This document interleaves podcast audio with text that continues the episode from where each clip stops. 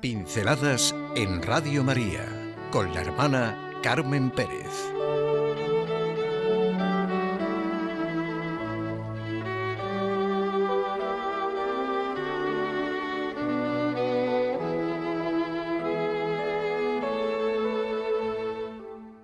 La ascensión. Ya no hay distancia. Cuando se quiere una persona, se vive toda su realidad, nada, nada queda excluido. Los que creemos en Jesucristo celebramos unas fiestas que ensanchan el alma y tonifican todo nuestro ser. Pidámoslo mucho y vivámoslo así. Creer en Jesucristo es realmente lo único necesario, porque en Él está todo lo que nuestra humanidad, nuestro corazón, nuestra razón puede anhelar, pensar, desear, querer. Nada del auténtico humano queda fuera de él. Nada de lo que salva, redime, da libertad y sentido a todo, nada de lo que sea bueno y bello es ajeno a Jesucristo. La ascensión, una gran fiesta nuestra. La tenemos descrita en los Hechos de los Apóstoles. Los Hechos de los Apóstoles hablan, en algunos momentos claman, atraen imperiosamente la atención. Por eso no me sale decir me gritan, porque no me corresponde esa palabra con lo que siento. Es más profundo. Como decía, hablan, claman. En el primer libro, oh caro Teófilo, traté de todo lo que Jesús hizo y enseñó hasta el día en que fue levantado al cielo, una vez que movido por el Espíritu Santo tomó sus disposiciones acerca de los apóstoles que se había elegido. No podemos leer el texto completo, pero eso lo podemos hacer a solas. Recordemos las dos recomendaciones del Papa Juan Pablo I. Leer todos los días un trocito del Nuevo Testamento, por lo menos, todos los días, y vivir mucho la Eucaristía. Ante este texto de los Hechos de los Apóstoles, Giovanni Papini siente que los apóstoles después de haber adorado en silencio, se volvieron a Jerusalén radiantes de melancólica alegría, pensando en la nueva jornada. Adorar en silencio.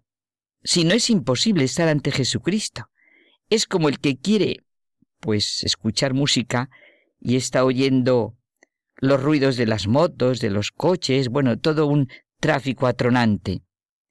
Ellos vuelven radiantes de melancólica alegría. Es de lo más expresivo, su estar radiantes de melancólica alegría que quizá alguna vez hemos podido experimentar. Terminar la vida temporal del Señor. Sí, ha terminado la vida temporal del Señor, pero no su vida. Y empieza la nueva jornada de una obra que sigue después de más de dos mil años, la gran obra del cristianismo, obra que evidentemente no ha terminado y en la que Dios nos dé la gracia de nuestra aportación, de nuestro ir por el camino. Parece que los primeros de esta gran obra ya están solos, ellos también, como nosotros, frente a todo y a todas las críticas y persecuciones. Pero no, ya no hay distancia. El cielo no está separado de la tierra como antes del advenimiento de Cristo. Él está con nosotros. Él es ya contemporáneo de todas las generaciones. Esa es su forma de vida. En Dios, con nosotros y nosotros con Él. Esto nos lo hace sentir de manera muy especial también su presencia en la Eucaristía, que es toda la plenitud de Jesucristo, de ese inmenso misterio de fe en el que está todo expresado. Ha terminado la vida temporal de Jesucristo, pero no su vida con mayúscula. En los Evangelios lo veíamos sometido a las condiciones de nuestra existencia terrena, ligado a toda la urdimbre de sus condiciones, reducido a sus límites, pero a partir de la resurrección ya es distinto. Jesús es ya ostensiblemente el Señor Jesucristo. Murió pero renació una nueva vida. Esta es la humanidad nueva y completa. Jesús, el Hijo de Dios, hecho hombre, está, por su resurrección, con ellos en un estado transfigurado. Siguen esos cuarenta días llenos de misterio, durante los cuales está todavía entre los suyos, aunque no como antes.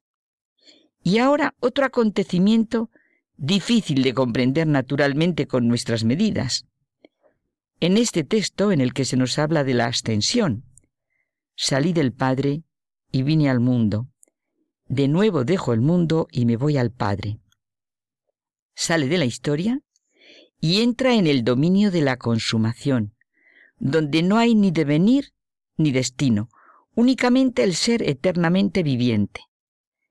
Cristo, el contemporáneo de todos los hombres y de todas las culturas.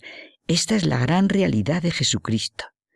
Jesucristo es el contemporáneo de todos los hombres y de todas las culturas. El cielo es la intimidad sagrada del Dios Santo, la manera de ser de Dios consigo mismo, inaccesible a toda criatura. La intimidad de Dios es el cielo, pues en ella ha sido acogido el Señor resucitado en su realidad viviente.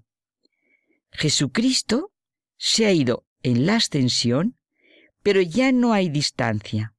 Vuelve a nosotros de una manera diferente. La manera de ser de Cristo es ahora como la de Dios, amor. Dios es caridad, dice San Juan. Me voy y vuelvo a vosotros.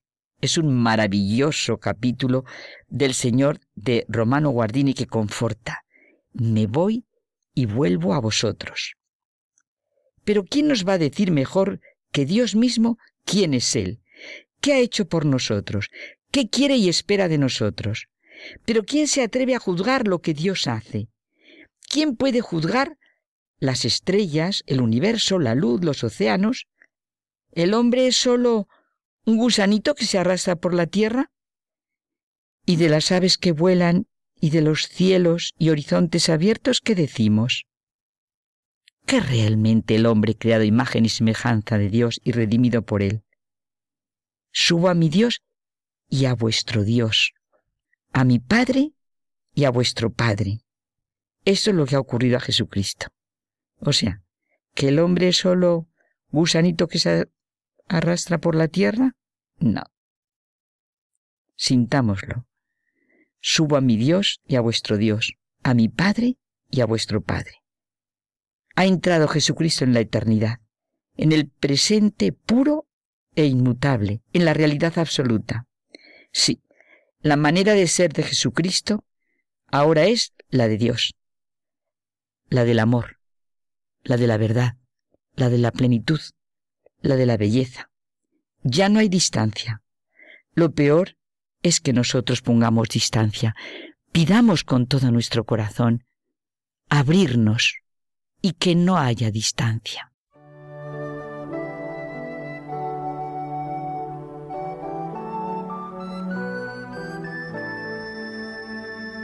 Pinceladas en Radio María con la hermana Carmen Pérez.